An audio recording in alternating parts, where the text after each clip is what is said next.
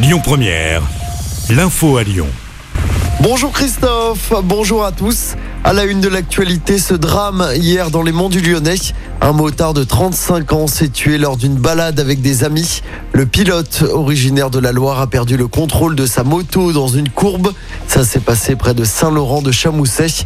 Il a percuté une glissière de sécurité avant de succomber des suites de ses blessures, malgré l'intervention des secours. Dans l'actualité à Lyon, le projet d'aménagement de la Guillotière est lancé.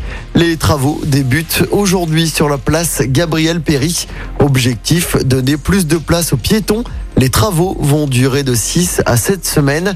D'autres aménagements sont à l'étude, comme la piétonisation d'une partie de la rue de Marseille. La dernière semaine du procès de Nordal Lelandais aux assises de l'Isère.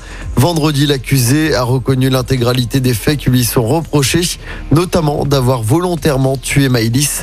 Le rapport des experts psychologues est attendu ce matin avant le verdict vendredi. En sport, les Jeux Olympiques de Pékin et cette nouvelle médaille d'or pour la France. Le duo Papadakis-Cizeron a remporté l'épreuve de danse sur glace. C'est la onzième médaille pour le clan tricolore, la troisième médaille d'or dans ces Jeux. En basket, très belle opération de Lasvel en championnat. Les Villeurbanais sont venus à bout de Monaco hier soir à l'Astrobal après deux prolongations. Score final 87 à 79. L'Asvel est désormais deuxième du classement.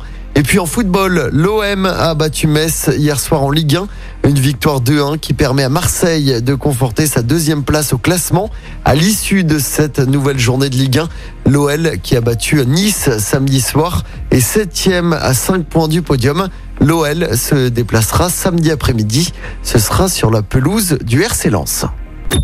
Écoutez votre radio Lyon Première en direct sur l'application Lyon Première, lyonpremière.fr et bien sûr à Lyon sur 90.2 FM et en DAB+. Lyon Première